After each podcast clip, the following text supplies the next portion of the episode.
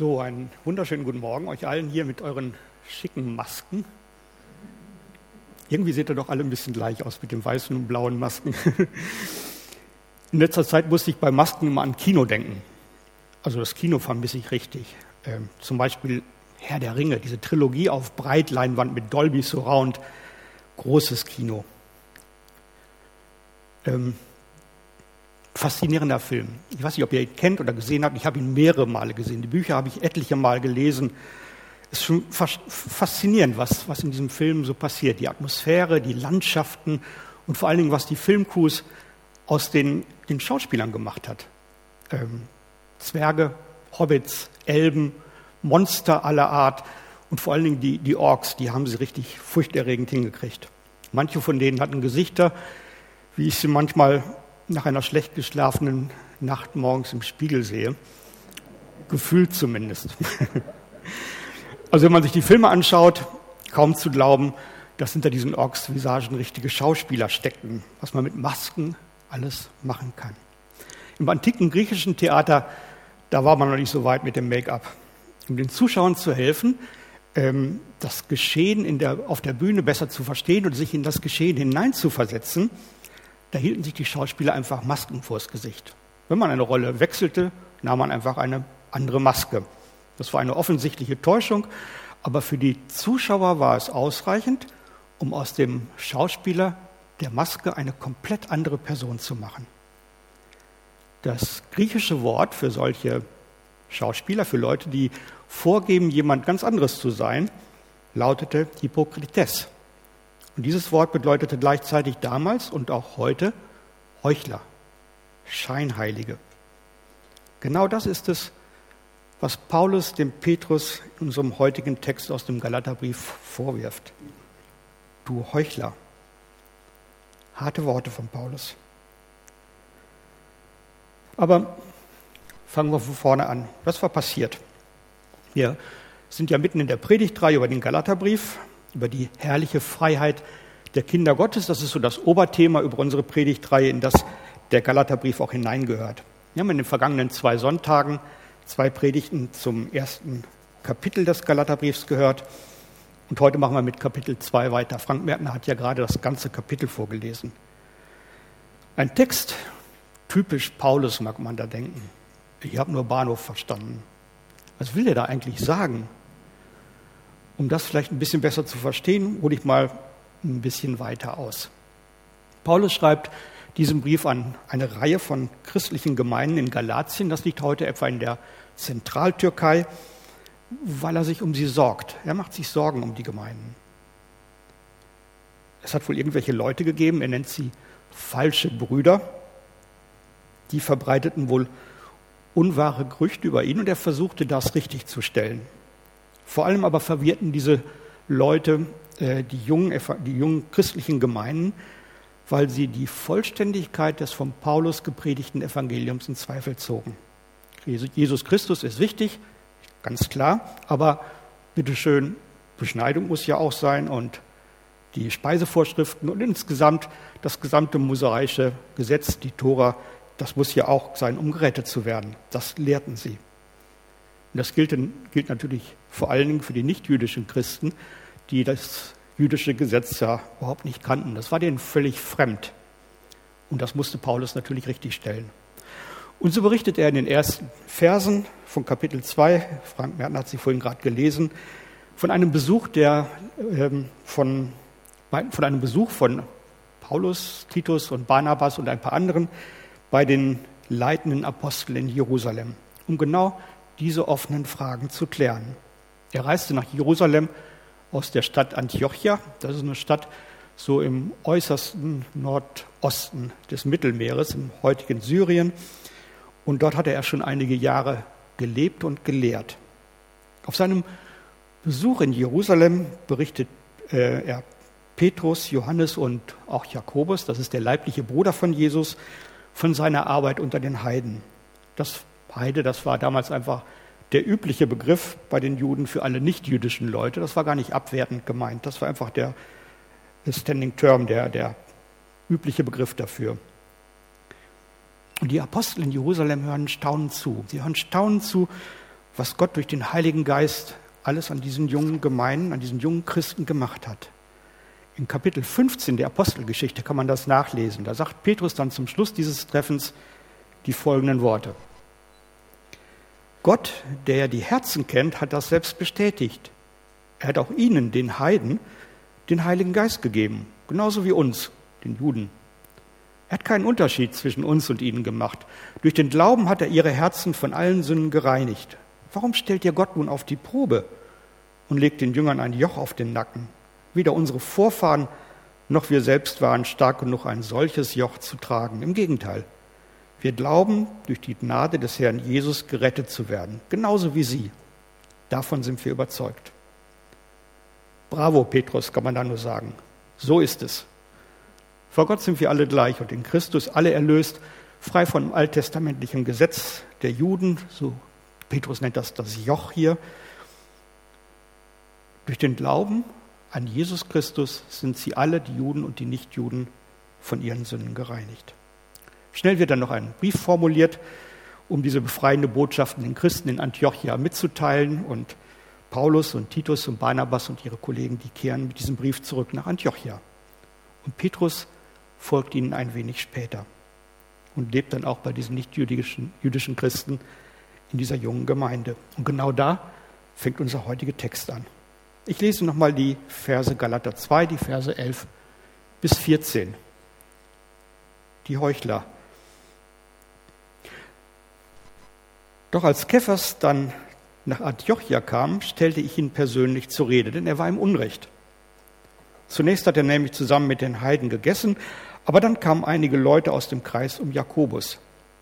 Da zog er sich zurück und hielt sich von ihnen fern, denn er hatte Angst vor den Leuten jüdischer Herkunft. Und genauso heuchlerisch verhielten sich auch die anderen Christen jüdischer Abstammung. Ja, sogar Barnabas ließ sich von ihrer Heuchelei anstecken.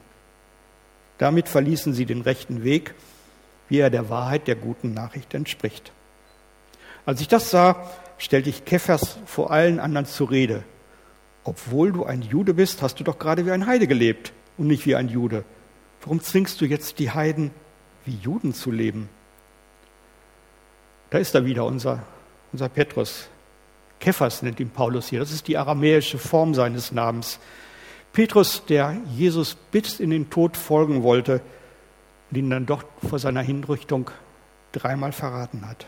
Und hier erst die wohltönenden Worte in der Apostelversammlung in Jerusalem, die ich gerade gelesen habe.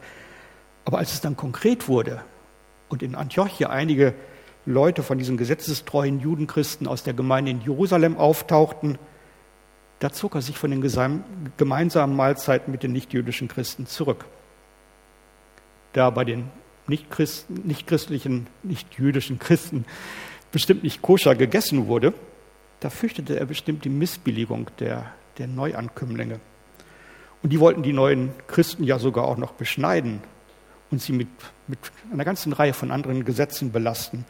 Also setzte Petrus seine Ich bin ein gesetzestreuer Jude Maske auf und setzte sich von den anderen Christen ab. Und er zog gleich die anderen Judenchristen in dieser Gemeinde gleich mit sich.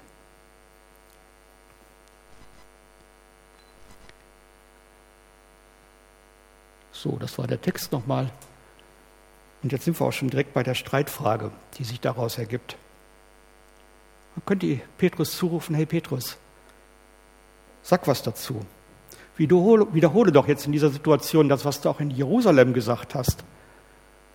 Aber Petrus geht besser in Deckung dieser Auseinandersetzung mit den gesetzestreuen Judenchristen, der will er sich nicht stellen. Mein lieber Petrus, mag Paulus da gesagt haben, du bist ein Heuchler, ein Feigling. Nimm deine Maske ab und steh zu dem, woran du glaubst. Petrus hat sich zurückgezogen, hat seine Maske aufgesetzt. Paulus dagegen steht felsenfest zu seiner Überzeugung. Jesus errettet ihn durch, den, durch seinen Tod am Kreuz. Das jüdische Gesetz ist dazu nicht mehr nötig. Ist es aber doch, sagen die Judenchristen. Ja, also was denn nun? Ist es nötig oder nicht? Und das ist genau die Streitfrage, um, dieses bei diesem, um die es bei diesem Ereignis in Antiochia gegangen ist. Und um die es wohl auch bei den Galatern gegangen ist. Christus allein oder Christus und Punkt, Punkt, Punkt oder Fragezeichen? Der arme Petrus war in dieser Situation wohl völlig hin und her gerissen. Reicht die Erlösung durch Christus jetzt aus, wie es die nichtjüdischen Christen glauben? Oder muss die Erlösung durch Christus noch ergänzt werden durch die Einhaltung des jüdischen Gesetzes der Tora? Das ist, ist es genau, was Paulus dem Petrus hier vorwirft im Vers 14. Warum zwingst du dann die Heiden wie Juden zu leben? Gerade bei den gemeinsamen Mahlzeiten machte sich diese Streitfrage bemerkbar. Darf man mit denen überhaupt essen? Für uns westliche Menschen ist das heute manchmal nur schwer zu verstehen, wie ernst die Frage der, der Tischgemeinschaft damals gewesen ist, in der frühen Kirche. Gemeinsam mit Menschen zu essen, war eines der mächtigsten Symbole der Zugehörigkeit. Und das ist heute vielleicht gar nicht mal so anders. Überlegt mal, mit wem ihr am liebsten essen würdet und mit welchen Leuten ihr euch unter Umständen nicht so gern an einen Tisch setzen würde, würdet. Und noch viel schlimmer, es gibt heute ja leider auch noch, auch heute noch Gegenden, in denen man sich nicht mit jemandem an einen Tisch setzen würde, nur weil er eine andere Hautfarbe hat oder eine andere Religion. Petrus nun lebt und ist mit den Heidenchristen in Antiochia zusammen, bis die Kritiker kommen, die strengen Judenchristen aus dem Umfeld der Jerusalemer Gemeinde, die sich niemals zusammen mit Nichtjuden an einen Tisch setzen würden. Da steht er auf und verschwindet. Er hat Angst, Menschenangst. Paulus war ein Weltbürger. Er sprach Griechisch und andere Sprachen. Er war jüdischer Pharisäer, Gelehrter, ein, ein Schriftgelehrter. Er hatte das römische Bürgerrecht und er war in der damaligen Welt weit herumgekommen. Petrus war ein galiläischer Fischer. Wahrscheinlich nicht ungebildet, aber wahrscheinlich sehr, sehr viel mehr verhaftet in den jüdischen Traditionen, Überzeugungen und Gewohnheiten. Und die aufzugeben, das ist ihm bestimmt schwer gefallen. Das wusste auch Paulus, aber in dieser Situation hier, da musste er einfach mit scharfen Worten reagieren. Denn wenn er hier jetzt nachgeben würde, und den jungen nicht-jüdischen jüdischen Christen das Jüdische, das die Tora aufzwingen würde, dann wäre ja Christus und sein Tod am Kreuz eben nicht genug. Dann würde aber kurz oder lang aus dieser jungen christlichen Gemeinschaft nur wieder eine andere jüdische Sekte werden und bald wieder verschwunden sein. Und wir würden heute Morgen hier nicht sitzen. Was ist mit uns heute? Muss ich nun auf bestimmte Gesetze achten und Regeln einhalten, um errettet zu werden, oder reicht der Glaube an Jesus Christus? Klar denken wir als evangelische Christen, ist doch logisch. Allein Jesus Christus, allein die Gnade, allein der Glaube. Punkt. Als unsere Jungs noch ganz klein waren, das ist schon gefühlte Ewigkeiten her, da bekamen sie immer kleine Schwimmflügelchen angesetzt, wenn wir am Meer waren. Die haben sie eine ganze Weile getragen, bis sie sich immer sicherer im Wasser fühlten und auch irgendwann anfingen zu schwimmen. Irgendwann waren sie gute Schwimmer und dann haben sie stolz ihre Schwimmrunden im Wasser gedreht, haben getobt. Am liebsten zu diesem Zeitpunkt hätten wir Eltern ihnen immer noch ihre Schwimmflügelchen angezogen. Naja, sicher ist sicher, man weiß ja nie so recht. Ne? Aber ich glaube, sie hatten sich dann heftigst gewehrt. Sie haben gelernt, dass das Wasser trägt. Wozu dann noch Schwimmflügel? Mal ganz ehrlich, gibt es so etwas in unserem Leben als Christ nicht auch noch manchmal?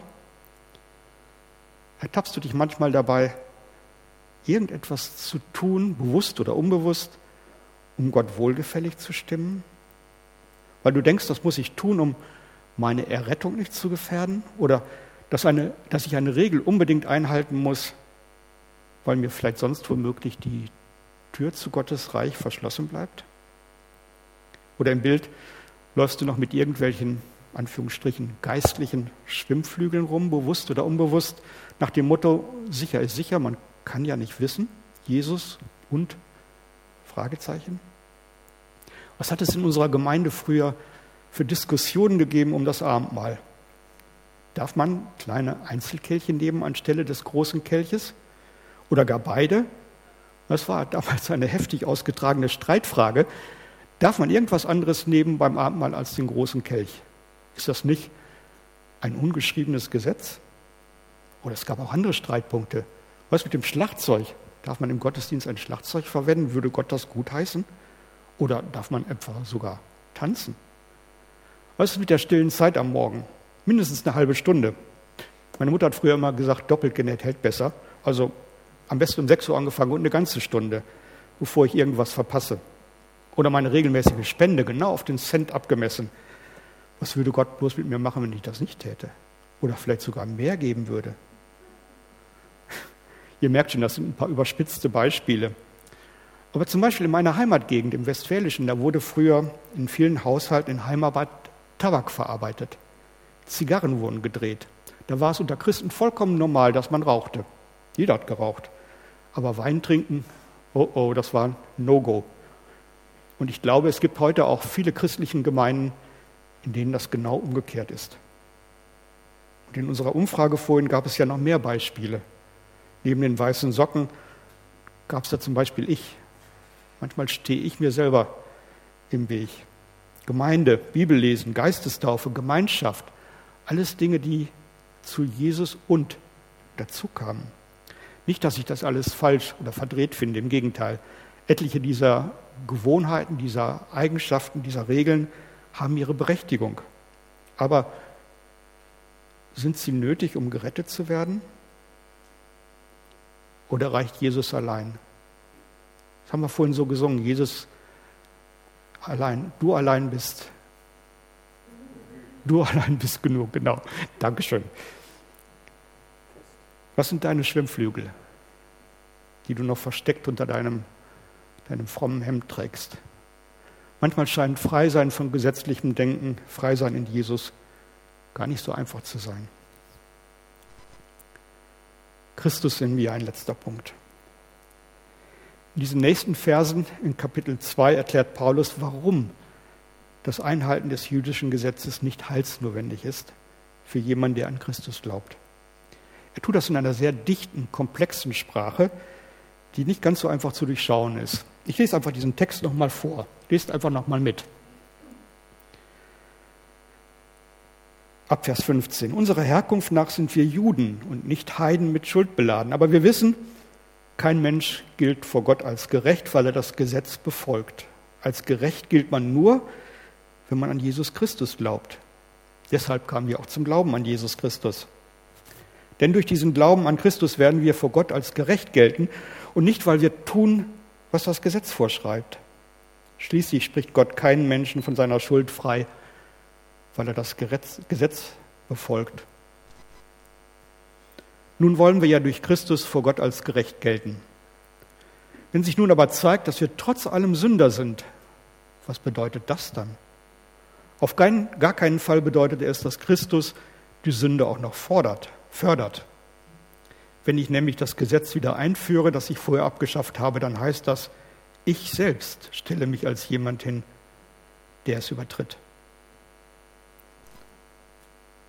Das Gesetz hat mir den Tod gebracht. Ich gelte deshalb für das Gesetz als gestorben, damit ich für Gott leben kann. Mit Christus zusammen wurde ich gekreuzigt. Deshalb lebe ich also nicht mehr selbst, sondern Christus lebt in mir. Zwar lebe ich noch in dieser Welt, aber ich lebe im Glauben an den Sohn Gottes. Er hat mir seine Liebe geschenkt und sein Leben für mich hingegeben. Ich weise die Gnade nicht zurück, die Gott uns erweist.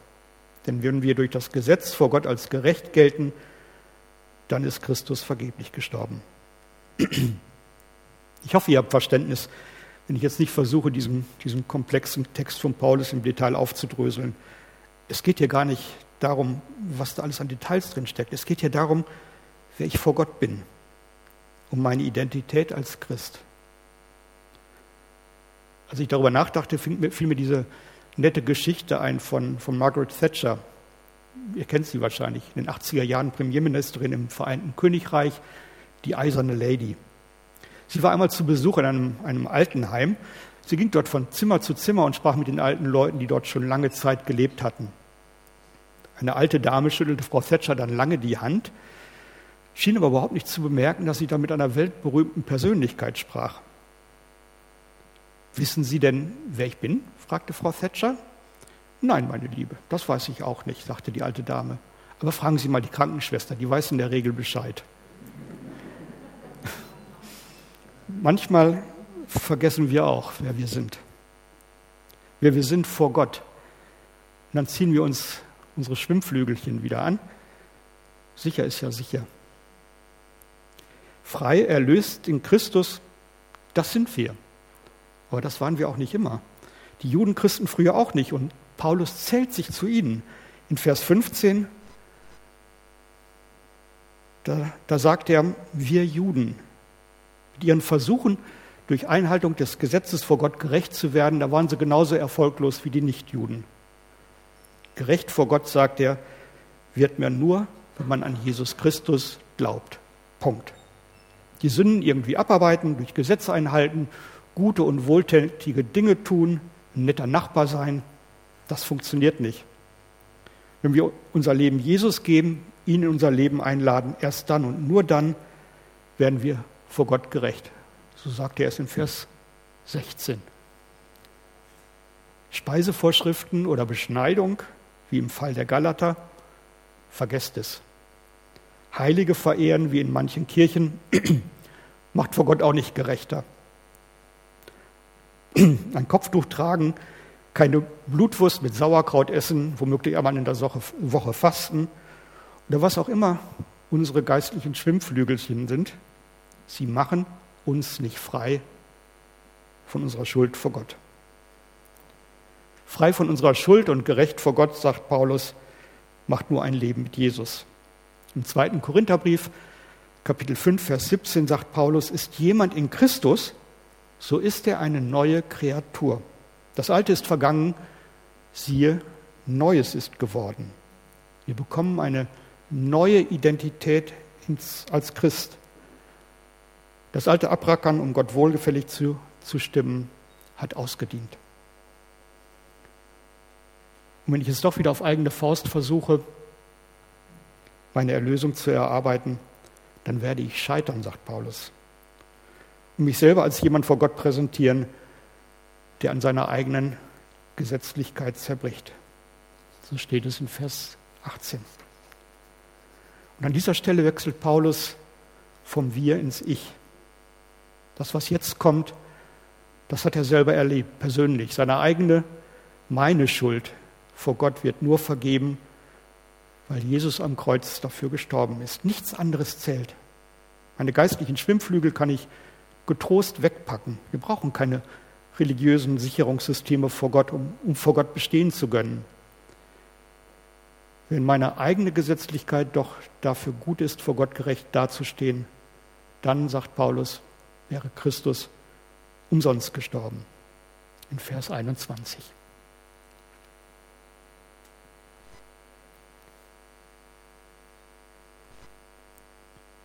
Bleibt mein Lieblingsvers im ganzen Galaterbrief, der Vers 20. Deshalb, sagt Paulus, lebe also ich, nicht, lebe ich also nicht mehr selbst, sondern Christus lebt in mir. Zwar lebe ich noch in dieser Welt, aber ich lebe im Glauben an den Sohn Gottes.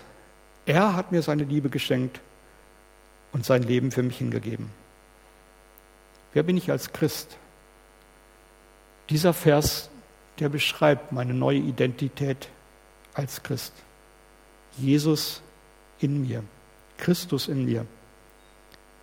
Ich fand das als, als Vorstellung, als eine Vorstellung, in die man sich nur schwer hineinversetzen kann. Vielleicht fiel es den Leuten damals leichter. Und man kann sich dann recht schwer reindenken, was bedeutet das? Christus in mir. Ich stelle mir das wie ein Handschuh vor. Alt, abgenutzt, dreckig, unbeweglich. Aber dann schlüpft eine Hand hinein. Der Handschuh ist immer noch derselbe, aber er bewegt sich nun. Er ist mit Leben erfüllt. Jesus in mir ist vielleicht so ein bisschen was wie diese, diese Hand im Handschuh. Jesus schlüpft sozusagen in uns hinein, wenn wir ihn einladen. Und dann bewegt sich was in unserem Leben.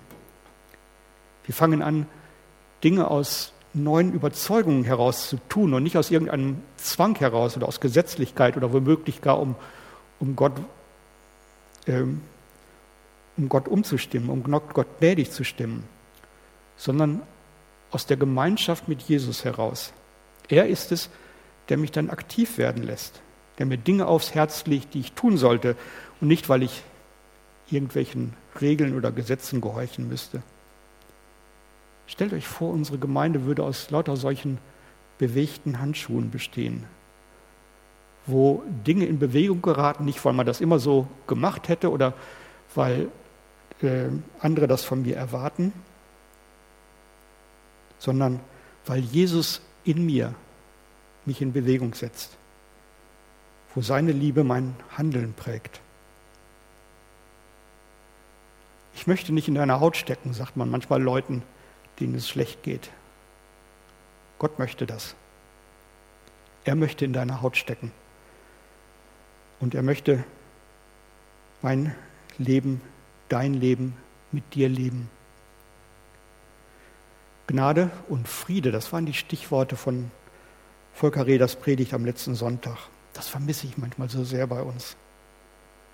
Sehe ich noch Jesus in den Augen des anderen? Oder sehe ich nur den alten, abgenutzten Handschuh? Die Augen, die dich nach dem Gottesdienst anschauen werden, über die Maske hinweg.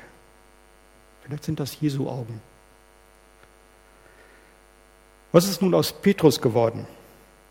Er hat später selber Briefe geschrieben und einen seiner Briefe, dem ersten Petrusbrief, der auch übrigens an die Gemeinden in Galatien ging, da gibt es überhaupt keine Hinweise mehr auf, auf irgendeinen Streit zwischen jüdischen und nichtjüdischen Christen. Ganz zu Beginn des Briefes schreibt der Autor, Gelobt sei Gott, der Vater unseres Herrn Jesus Christus, der uns nach seiner großen Barmherzigkeit wiedergeboren hat zu einer lebendigen Hoffnung durch die Auferstehung Jesu Christi von den Toten. Wiedergeboren durch die Auferstehung Jesu Christi. Das ist alles, worauf es ankommt frei leben im Glauben, durch Christus in mir bewegt. Er löst ganz ohne Zusatzregeln, ohne Masken, ohne Schwimmflügel, ohne Furcht vor Kritik zu dem stehen, woran ich wirklich glaube. Freileben mit Jesus. Das ist etwas, was ich mir, was ich uns allen wünsche. Amen.